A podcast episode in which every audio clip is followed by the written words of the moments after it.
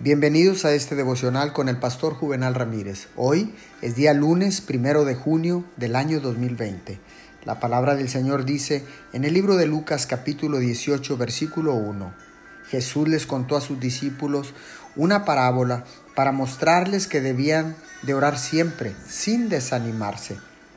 La parábola que viene después de las palabras anteriores se enseñó con la única intención de salvar a los hombres del desánimo en la oración.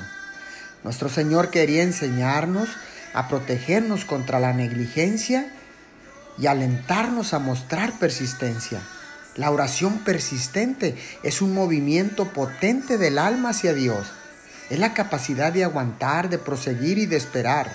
Es un deseo implacable. Paciencia en descanso y fortaleza para aguantar están abarcados en la oración no es meramente una rutina, sino una pasión del alma. No es algo medio necesario, sino una pura necesidad. Oremos. Amado Padre Celestial, sálvame de mi debilidad cuando esté orando. Enséñame persistencia, dame capacidad de aguantar, de proseguir y de esperar. En el nombre de Jesús. Amén y amén.